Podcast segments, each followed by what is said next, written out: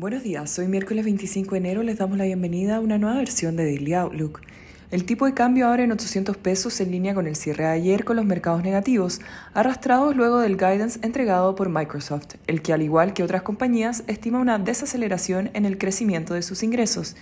Mientras, en Europa la aprobación del envío de tanques alemanes a Ucrania se suma a las tensiones, aumentando la probabilidad de una escala en el conflicto.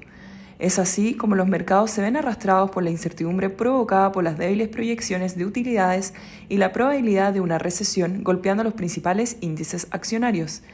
El Eurostock 50 cae 0,63%, mientras que en Estados Unidos los futuros operan a la baja, con el S&P 500 cayendo un 0,87% y Nasdaq 1,34%. Por su parte, en Asia los mercados cierran una jornada positiva, con el Nikkei en Japón subiendo 0,35%.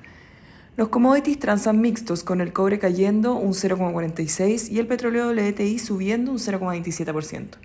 La moneda estadounidense a través del dólar index se aprecia 0,07%. Por su parte, la tasa del bono del Tesoro a 10 años se encuentra en 3,44%, un punto base por debajo del cierre previo. El tipo de cambio opera en 802,5 esta hora con las monedas emergentes mixtas.